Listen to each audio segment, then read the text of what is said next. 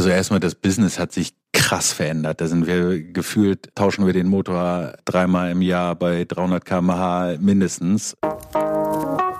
Willkommen bei How to Hack, dem Podcast von Business Punk. Hier verraten euch erfolgreiche Gründerinnen und Gründer, Macherinnen und Macher und Kreative, was sie in ihrem Job anders machen. Unsere Gäste erklären euch ihre persönlichen Tipps und Hacks fürs Arbeitsleben. Und das Beste daran ist, dass es nicht nur einfaches Blabla gibt, sondern handfeste Learnings.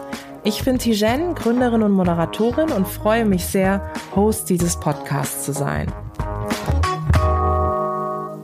Hallo und herzlich willkommen zu einer neuen Folge von How to Hack, dem Podcast von Business Punk. Ihr seht es gerade nicht, aber ich habe den weltbesten Ausblick, den man sich vorstellen kann. Ich bin nämlich hier im schönen Hamburg. Es ist strahlender Sonnenschein und ich sitze hier in einem wunderschönen Gebäudekomplex, in einem Meetingraum mit einer riesengroßen Glaswand und schaue aufs Wasser und es ist so wunderschön. Und wo sitze ich? Ich bin hier bei FreeNow und sitze dem CEO von FreeNow gegenüber, Eckhard Diepenhorst, genannt Ecki. Ich freue mich sehr. Hallo Tijen, vielen Dank, dass ich hier sein darf.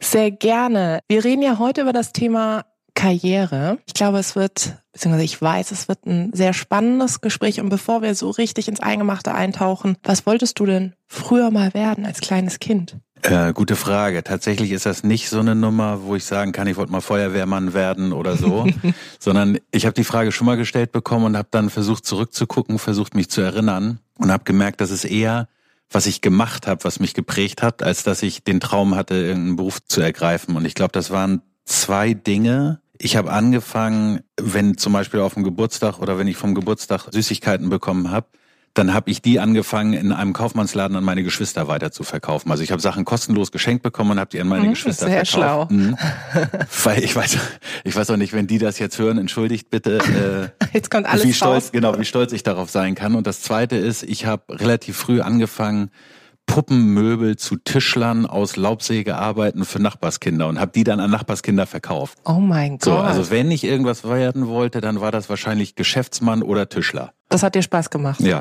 Dann äh, hast du das heißt, relativ früh schon dieses Unternehmerische im Grunde in dir gehabt, oder? Wahrscheinlich kann man das so sagen, ja. Mir fällt auch gerade ein, ich habe auch mal angefangen äh, zu verstehen, dass wenn ich eine Tüte Samen Stiefmütterchen auspflanz, ich aus einem 20 Pfennig Investment ungefähr 500 Stiefmütterchen rauskriegen kann und die an meine Mutter verkaufen kann.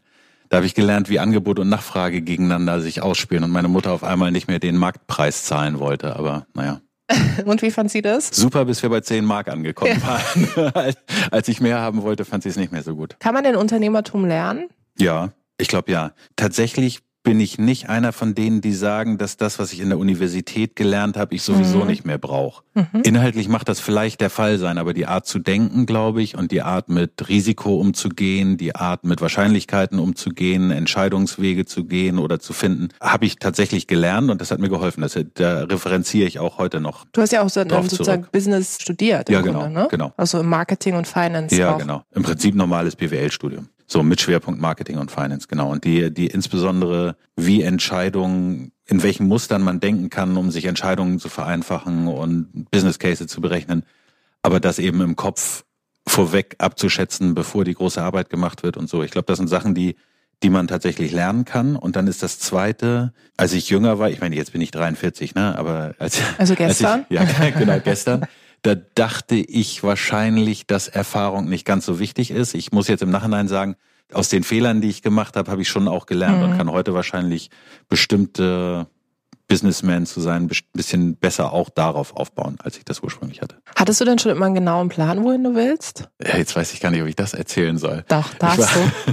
ich war während der Schulzeit so die letzten zwei, drei Jahre auf einem relativ erfolgreichen hm, Pfad unterwegs und dachte, oh, das wird eine ganz große Nummer. So, ich werde mal irgendwann CEO vom DAX-Unternehmen und bin dann schon im Studium extrem hart gelandet, als ich gemerkt habe, ich sitze in einem Hörsaal mit 800 Leuten. Mhm. Und die Hälfte von denen versteht, was der da vorne mhm. sagt. Ich habe es nicht, ich habe zu der anderen Hälfte gehört.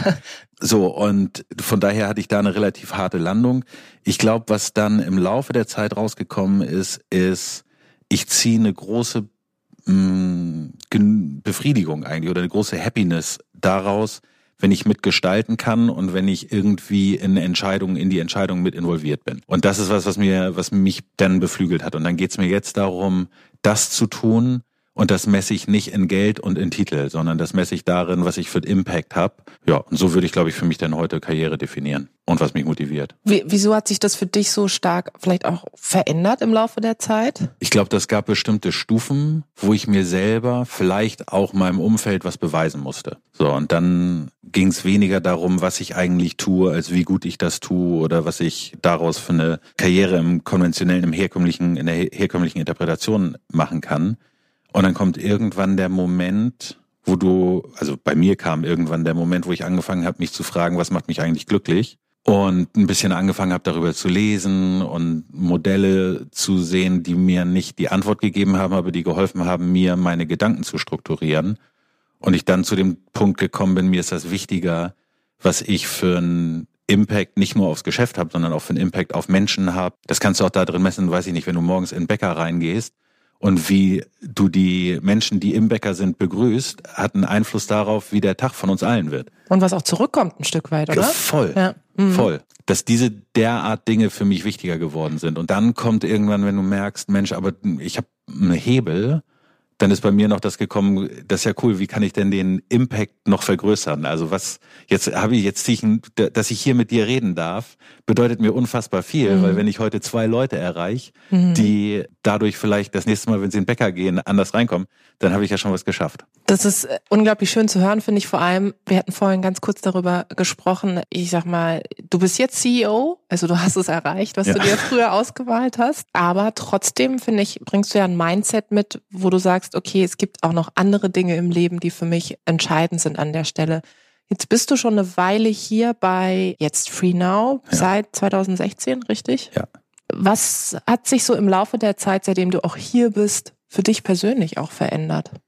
Also erstmal das Business hat sich krass verändert. Da sind wir gefühlt, tauschen wir den Motor dreimal im Jahr bei 300 kmh mindestens. Nimm mal jetzt zuletzt das Rebranding ja. oder wir führen ein neues Commercial Model ein und neue Service Types ein und so. Dafür muss immer alles viel, viel verändert werden. Ich glaube, das ist unfassbar spannend und eine unfassbare Herausforderung für mich und sehr erfüllend, gerade wenn ich in der früheren Vergangenheit habe ich im Mobilfunk-Retail mhm. gearbeitet. Mhm. Das war ein ganz anderes Umfeld. Ne? Da ist, musst du ein harter Reformer sein und deine Kosten unfassbar im Griff haben. Und da geht's, da bist du ein Superstar, wenn du ein Prozent hier und hier wächst. So war das damals bei uns. Ich kann das nicht beurteilen für, für andere Geschäfte. So, für mich persönlich hat sich, glaube ich, geändert, dass es, je länger ich in diesem Unternehmen bin und auch vielleicht in denen davor und mh, mm, je weiter das mit der Karriere so geht, dass man, und da haben wir uns ja vorhin auch kurz drüber unterhalten, du bist halt ständig unter Beobachtung und das ist, der positive Effekt ist, du hast einen größeren Impact,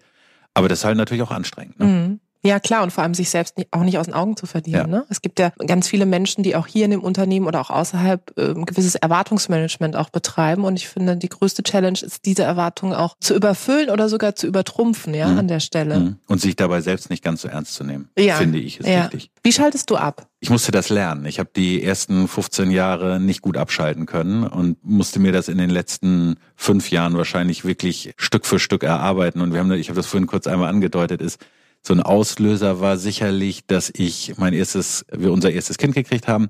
Und ich dachte, das kann nicht sein, dass ich so schlecht singe, dass ich meinem neugeborenen Kind nicht ein gute Nachtlied vorsingen kann. Also habe ich angefangen, Gesangsstunden zu nehmen. Und das ist eine unfassbar schöne Form geworden des Abschaltens jetzt heutzutage.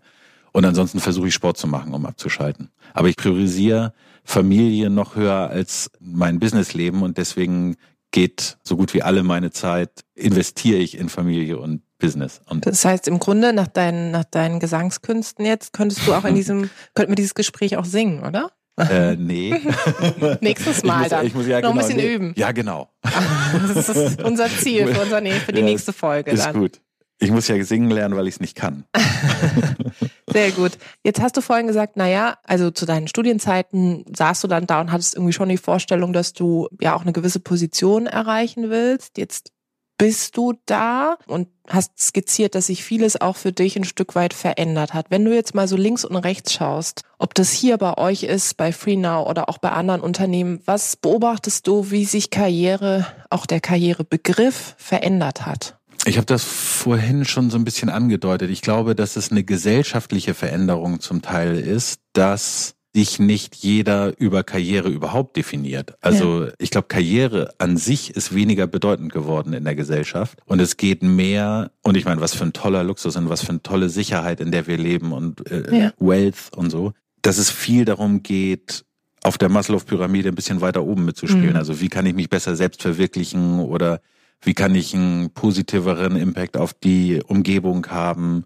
Vier Tage Woche und Sabbatical und Teilzeitarbeit und all das sind äh, total relevante Punkte, mit denen, mit denen wir uns auch heute im täglichen Berufsleben beschäftigen müssen, weil wir sonst einfach nicht das Talent rankriegen, was wir, was wir brauchen. Und ich glaube, das hat sich deutlich verändert. Und wenn, ich hatte das vorhin angedeutet, ich habe mir dann Modelle angeguckt und die ist ja vor zehn Jahren ungefähr die Forschung aufgekommen zur dass Happiness eigentlich das ist, was Mitarbeiter treibt und ausrichtet mhm. und motiviert. Und Happiness kann aber eben auch durch Karriere und Geld beeinflusst werden, aber eben auch durch andere Sachen. Und noch nicht mal mehr, dass, dass das Engagement der Mitarbeiter das, das Ausschlaggebende ist, sondern dass das wiederum verursacht wird durch Happiness. So. Und ich glaube, dass das Bewusstsein ist, dass Happiness heutzutage durch mehr beeinflusst wird als einfach nur durch Karriere. Mhm. Das ist eine große Erkenntnis die für mich relevant war und die aber auch total relevant ist für wie ich das Unternehmen führe und wie, weil die Mitarbeiter halt anders funktionieren als vor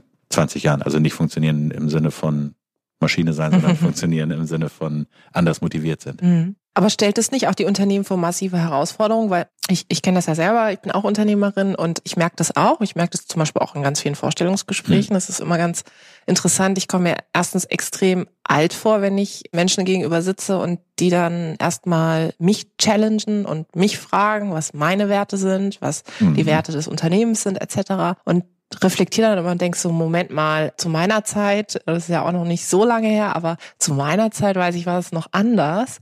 Und natürlich finde ich schon, dass das Unternehmen vor massive Herausforderungen stellt. Ja. Gerade dann, geht dir vielleicht ähnlich, wenn du selbst auch anders sozialisiert bist, also noch sehr auf diesem lange arbeiten, irgendwie erreichbar sein, in Anführungszeichen abliefern. Mhm. Wie gehst du denn persönlich auch damit um, mit diesen Veränderungen? Mhm. Das ist, das ist eine richtig gute Frage und äh, die Antwort ist erstmal, das stimmt, das ist ein Konflikt. Ich glaube, das müssen wir, äh, sind wir auch alle noch nicht fertig damit, das zu tun. Auch jetzt im Verständnis von beiden Seiten an beide Seiten ja. sind wir da noch nicht mit fertig. Aber wir versuchen das so aufzufangen, dass wir sagen, auf der einen Seite müssen wir natürlich interessant sein für die Arbeitnehmerinnen und Arbeitnehmer und die motivieren zu uns zu kommen. Wir bewerben uns bei denen genauso, wie die sich bei uns bewerben und versuchen deswegen Modelle einzuführen wie Teilzeit, Sabbatical, Remote Working mhm. und all das, was die Bedürfnisse anspricht. Wir versuchen uns zu positionieren und da bin ich jetzt, habe ich jetzt großes Glück aufgrund des Aufgabenbereiches oder des Inhaltes dieses Unternehmens, dass mir das leichter fällt als vielleicht anderen Unternehmen, dass ich über einen Purpose kommen kann und sagen kann, wenn ihr hierher kommt, dann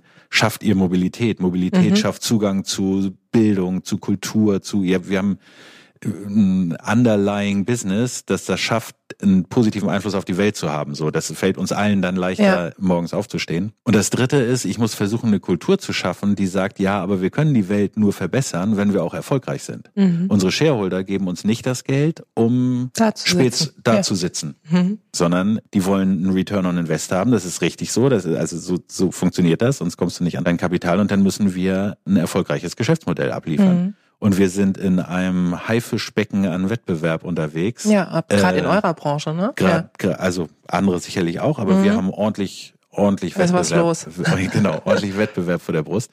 Und dann müssen wir schon auch alle morgens ins Büro kommen und einen Helm aufsetzen und sagen, ja. und heute wird dafür gearbeitet mhm. und gekämpft. Jetzt seid ihr ja auch ein Unternehmen, das sehr international ist. Sehr viele Menschen aus ganz unterschiedlichsten Ländern arbeiten hier. Weltklasse. Was, ja, das finde ich ja. auch großartig. Ja, Weltklasse. Das macht wahrscheinlich wahnsinnig Spaß, oder? Ja, ja, wir sind jetzt im Moment gerade nur in Free Now Europe, 850 Mitarbeiter aus 62 Nationalitäten. Ja, Wahnsinn. Ja. Ist so toll. Und ich kann mir vorstellen, da tauchst du ja auch in ganz verschiedene Geschichten und Sozialisationen mhm. ein. Gerade im Kontext von Karriere. Beobachtest du Unterschiede, was das Thema ja Karrieredefinition betrifft? Ja, stark. Je nach kulturellem Hintergrund und Herkunft, muss mhm. ich sagen. Also, und meinen damit Unterschiede. Also kulturell gibt es unterschiedliche Werteverständnisse, wie wir uns, also da bin ich jetzt bestimmt nicht der beste Dozent dazu, mhm. aber ich kann es aus meiner Beobachtung sehen, gibt es unterschiedliche Wertegefüge und deswegen mag das sein, dass eine Kultur mehr Wert auf Wohlstand legt als ja. eine andere Kultur. Und es gibt dann je nach Herkunft, würde ich sagen, noch eher als Kultur ganz andere Bedürfnisse. Ne? Ich habe vorhin Maslow-Pyramide angesprochen. Das ist, wir haben Mitarbeiter, die kommen aus einem Umfeld, wo morgens der Weg zur Uni ein unsicherer war, ja. weil geschossen worden ist oder sonst irgendwas. Das heißt, die haben ganz anderes Verständnis davon, was, was wichtig ist im Leben und auch was sie vielleicht erreichen wollen und dass sie eine andere Motivation haben, dass wenn sie hier Kinder haben, dass die Kinder hier bleiben können und deswegen finanzielle Mittel vielleicht eine andere Rolle spielen und so. Gibt es große Unterschiede. Ja, sind wir in Deutschland ein bisschen satt? Oh, eine große Frage, die du da versuchst mir unterzuschieben. das ist eine ergebnisoffene Frage. Eine ergebnisoffene Frage. Ich will das mal umformulieren. Wir sind unfassbar glücklich. Also ja. im Sinne von, wir ja. haben unfassbar viel Glück. Und das führt dazu, dass wir unterschiedlich mit dem Glück umgehen mhm. und auch umgehen können. Also wenn wir jetzt die letzten Wahlergebnisse angucken und wie es einen richtigen Ruck gibt Richtung ökologischeres Verständnis und so, dann finde ich das persönlich toll. Wir können es aber auch, ne? Das ja. andere in anderen Nationen geht es um, wie kriege ich das Essen heute Abend auf den Tisch und nicht um um solche Fragen. So und deswegen, ich weiß nicht, ob das satt das richtige Wort ist. Wir haben halt einfach eine unfassbar lange Zeit von Frieden und Wohlstand ja, hinter uns. Freiheit auch. Ja, mhm. Freiheit, mhm. Frieden und Wohlstand. Ja, mhm. genau. Wenn wir jetzt nochmal auf deine Karriere schauen, hm, hast du denn dann für dich, wenn du sagst, na ja, ähm, viele Dinge haben sich vielleicht auch ein Stück weit in Anführungszeichen ergeben, dadurch, dass ich vielleicht auch mein Mindset mit der Zeit ein bisschen verändert, geshaped habe, wie auch immer. Hast du denn auch sowas wie, ich sag mal, Jahresziele für dich persönlich oder hast du die auch komplett abgeschafft? Habe ich nie gehabt. Ich weiß, dass viele Leute so arbeiten. Ich habe die nie gehabt sondern ich glaube, ich komme aus einer großen intrinsischen Motivation und das ist mir so eine Tag für Tag. Ich, mhm. Wenn ich morgens, bevor ich ins Büro gehe, zwinge ich mich gut drauf zu sein, damit ich im Laufe des Tages mein Bestes geben kann und dann kommt das eine zum anderen. Das ist nicht alles geplant, was ich tue. Ist Glück eine Entscheidung? Zweite Riesenfrage. Ich fühle mich nee, hier extrem glaub... inspiriert durch die Sendung. ja. Das ist das philosophischste Podcast-Gespräch, das ich je hatte. Das Sehr liegt schön. an dir. Sehr schön, danke. Äh, ich glaube, das liegt an dem Ausblick. und dem guten Wetter in Hamburg. Ich, ich komme noch vielleicht ganz kurz. Mhm. Ähm, Hubertus Meyer-Burkhardt, NDR-Talkshow, unter anderem Moderator, und die ich ehrlicherweise sehr gerne gucke. Mhm hat das irgendwann mal gesagt in einem mhm. Gespräch und das fand ich ganz spannend, weil ich angefangen habe, drüber nachzudenken mhm. und habe mich sehr damit beschäftigt und deswegen mhm. wollte ich diese Frage mal weitergeben. Ja, ich, also erstens glaube ich, im Englischen wird das ausgedrückt mit Serendipity und ja. es gibt in Deutschland kein Wort nee, dafür. Gibt's nicht. Gibt's nicht. Also alles, also was es gibt, klingt Sprache. irgendwie ja, genau. unsexy. Es, ja, das sowieso. Aber die, es drückt es auch alles nicht richtig raus. Also die aktive Komponente im Glück finden. Ja. So. Und daran glaube ich auf jeden Fall. Man muss offen sein, um Glück zu finden.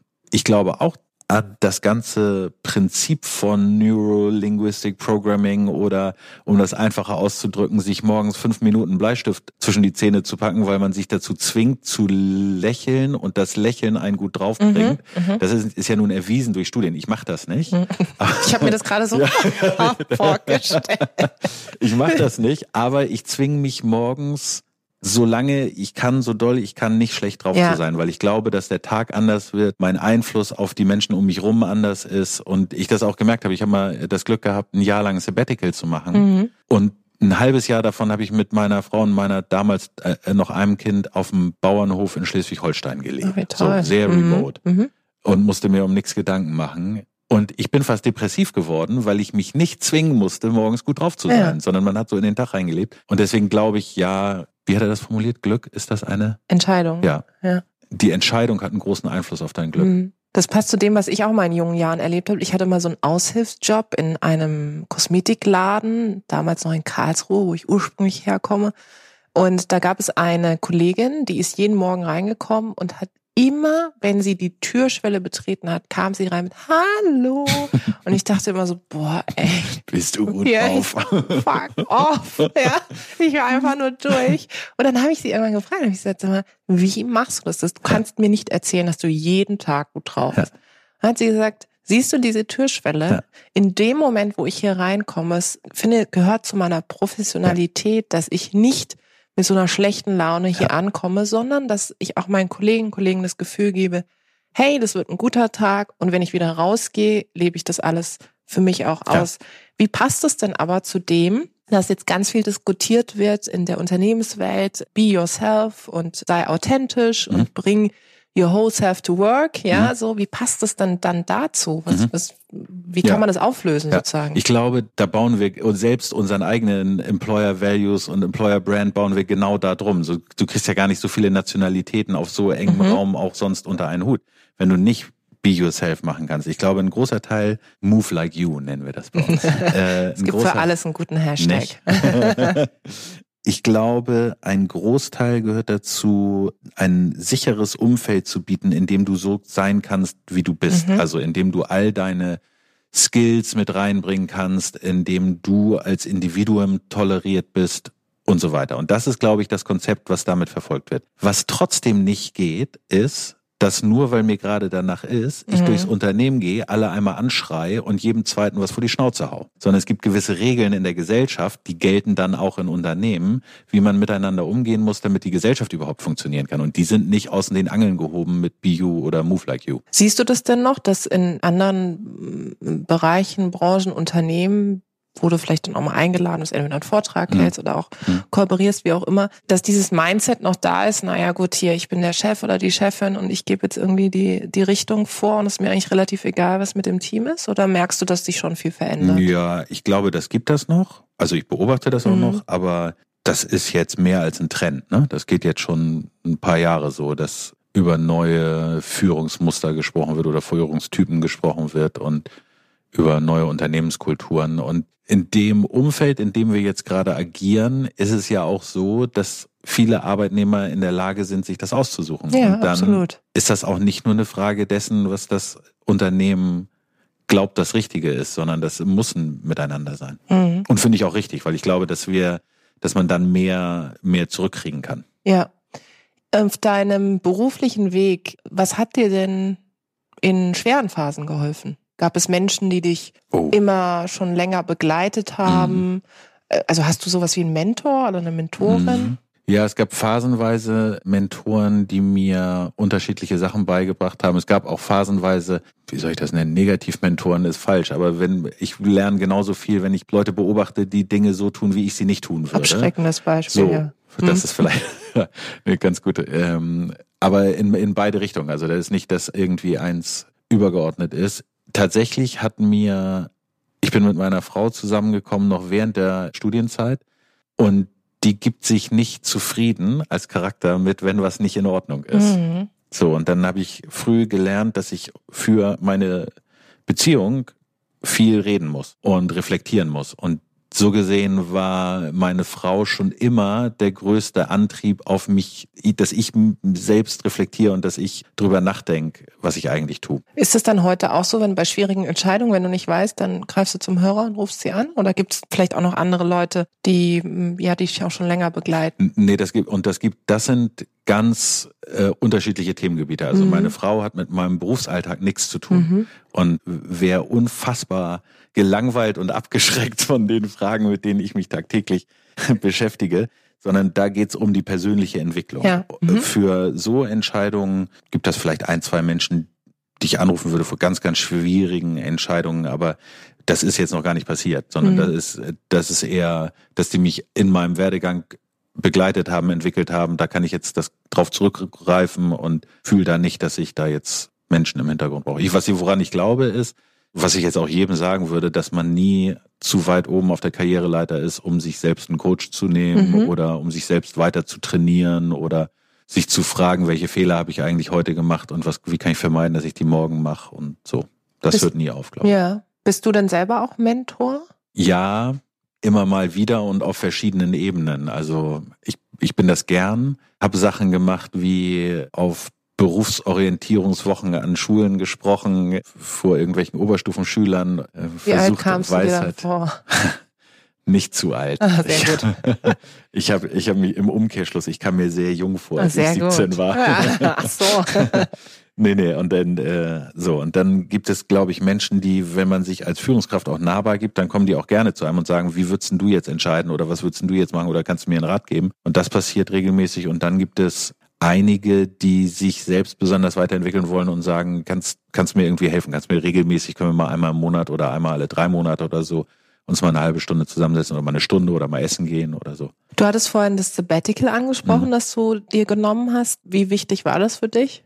Nicht wichtig für meine Entwicklung. Ganz wichtig für die Phase in meinem Leben, eine Pause zu haben und einmal Luft zu holen. Nicht, weil es vorher so, ich vorher so überarbeitet war, sondern ich hatte dann 13 Jahre bei meinem Arbeitgeber davor hinter mir und das war so einmal Luft holen, einmal sich auf Null stellen, es wie aus einer Urlaubsfunktion mhm. quasi war das großartig. Wir waren die erste, das erste halbe Jahr haben wir gereist und waren drei Monate mit dem Wohnmobil in Neuseeland und solche Sachen. Weltklasse. Mhm. Ich komme mir immer blöd vor, wenn ich sage, kann ich jedem empfehlen. Das hat so eine Binsenweisheit, Nuance, aber was ich sagen würde, ist, wann immer man die Chance hat, einen längeren Urlaub zu machen, sowohl finanziell als auch zeitlich, also passt gerade, unbedingt machen. Mhm. So geil. Gibt es denn viele Leute, die tatsächlich auch aktiv jetzt bei euch nach einem Sabbatical fragen?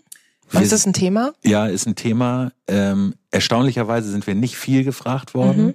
Wir haben es aber proaktiv vor einem Monat eingeführt. Ich finde aus meiner eigenen Erfahrung, das war für mich so viel wert, dass ich fast Leute ermutigen möchte, das zu tun. Und ich möchte nicht gute Mitarbeiter verlieren, nur damit die drei Monate irgendwo hingehen können, sondern da möchte ich gerne denen das ermöglichen ja. und helfen und dann sollen die schön wieder zurückkommen und dann wird mhm. weiter gewettbewerbt. Wenn jetzt ein ganz junger Mensch auf dich zukommen würde und sagen würde, lieber Ecki, ich äh, habe dich in dem weltbesten Business Punk Podcast gehört und du hast ganz tolle Sachen erzählt und ich stehe gerade so an einem Weg, wo ich mich entscheiden muss, in welche Richtung ich beruflich gehe mhm. und ich weiß es nicht. Mhm. Ich meine, ich kriege das tatsächlich auch ziemlich häufig mit, weil heute gibt es ja so viele Sachen und die Komplexität ist immens. Was würdest du denn raten? Was, was kann einem helfen, um in dem Moment eine gute Entscheidung zu treffen? Wo sollte man auch vielleicht in Anführungszeichen investieren mhm. im Kontext Kompetenzen auch? Verschiedene Sachen, würde ich sagen. Also erstens, ich finde, je älter man wird, desto mehr merkt man, dass die Entscheidungen, die man früher dachte, die größten Entscheidungen des Lebens sind, gar nicht so groß waren. Und nicht jede Tür ist eine One-Way-Door, sondern es gibt viele, durch die kann man auch wieder zurückgehen. Deswegen äh, würde ich immer ermutigen, sich nicht auszubremsen, weil man die Entscheidung nicht fällen will, sondern dann probier das halt aus und dann machst du danach was anderes. Hast noch ganz viel Zeit, um das anders zu machen. So, also ein bisschen Ruhe, glaube ich, in die Entscheidung reinbringen. Zweitens, und da ist jetzt vielleicht auch Teil des Generationenkonfliktes, was du angesprochen hast, ist, ich möchte glücklich sein, dass manchmal muss ich was dafür tun, damit ich glücklich sein kann. Von nix kommt nix. Wenn du was willst, dann sei auch bereit dafür was zu tun. Wie auch immer. Das kann auch sein, wenn du einfach drei Monate Sabbatical machen möchtest, dann musst du halt vorher genug Geld gespart haben, damit du nicht verhungerst während der drei Monate. Mhm. So, aber das ist, es gibt äh, Kausaleffekte. So. Und das letzte, Ausbildung ist nicht zu unterschätzen. Vielleicht ist das auch sogar der gleiche Punkt, wie der davor ist. Das ist einfach sei lernen. Lernen und sei und, und finde raus, was dich glücklich macht und verfolg das, weil ich glaube, wenn wir das tun, was uns glücklich macht, dann sind wir auch richtig gut. Mhm. Wenn wir uns jetzt tatsächlich in einem Jahr hier wiedersehen mhm. würden und wieder einen Podcast aufnehmen würden. Sollen wir sagen? Machen ja, wir? machen okay, wir. Cool. Okay. Was ist heute nochmal? Ja. Das ist das 23. Okay. okay. Sehr gut. Was willst du für Free Now erreicht haben und für dich? Zwei verschiedene ja. Aspekte. Free Now ist im Prozess ganz viel umzubauen. Ich möchte für Free Now erreicht haben, dass wir nicht mehr ein reiner Ride-Hailer sind auf einem Mobility-Typen, sondern dass wir Mobility-Provider sind und der Kunde die Wahl hat zwischen verschiedenen Fortbewegungsformen, um von A nach B zu kommen, inklusive allem Möglichen. Ich will ja. jetzt nicht, äh, mhm. nicht nur nichts verraten, sondern ich will auch nichts Falsches versprechen und dann underdelivern. Aber wir möchten ein Mobility Provider sein, der einen echten Mehrwert liefert und der im Wettbewerb gut, und ich meine wirklich gut, bestehen kann. Wir möchten unbedingt einer der größten in Europa sein. Wir sind heute einer der zwei größten in Europa. Nur damit das klar ist. Einmal gesetzt, ja, der Punkt. So. Für mich selbst möchte ich, tja, jetzt muss ich auch sagen, was ich vorher die ganze Zeit gebrabbelt habe. Ne? Ich will einfach nur glücklich sein. Genießen können, dass ich den Job meines Lebens habe und eine gesunde Familie habe. Mhm. Das ist doch was, das alles. What ja. else? Ja. Weißt du? ja. Ja, ich würde sagen, wir haben eine Verabredung für nächstes Jahr. Ich freue mich sehr, lieber Ecki. Ich, ich finde, das war ein ja sehr, sehr tiefes und sehr schönes Gespräch über Karriere. Ehrlicherweise mal ganz anders als sonst Gespräche über Karriere, so mit Tiefgang. Und ich freue mich schon auf unsere Verabredung im nächsten Jahr. Vielen Dank. Sehr schön, dank dir. Vielen Dank da draußen fürs Zuhören. Ich hoffe, es hat euch gefallen. Lasst uns gerne Feedback da, Verbesserungsvorschläge, was wir besser machen können sollen, was wir vielleicht genau so behalten sollen. Abonniert uns fleißig auf iTunes oder Spotify. Ich freue mich aufs nächste Mal.